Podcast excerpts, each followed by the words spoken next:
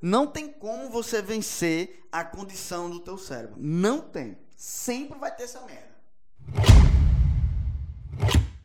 Então, por exemplo, eu tava alugando agora com o Revis a questão do. do. da chácara pra gente ir pra confraternização. A chácara house. A gente vai pra chácara house pra fazer a confraternização lá. É. E não é um lugar barato pra gente ir. Não é um lugar barato pra gente ir.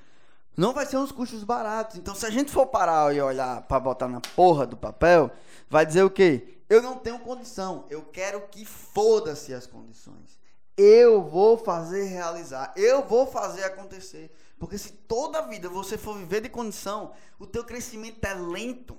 Eu fico aqui me imaginando como você estaria se você já tivesse tomado uma decisão de viver do que você ama. Entenda uma coisa: você toma uma decisão, se tudo der errado, o mundo não vai se acabar. No máximo que vai acontecer é eu chegar para você e dizer assim: Guilherme, tem uma vaga aqui de setor fiscal para você. Como eu já falei umas 4, 5 vezes. Você tá entendendo? Mas do mesmo jeito que você tá travado, isso é uma merda numa trava. Entendeu? Isso, é, essa é uma trava que vai travar você de viver o, o que você nasceu para viver, velho. Você tá entendendo?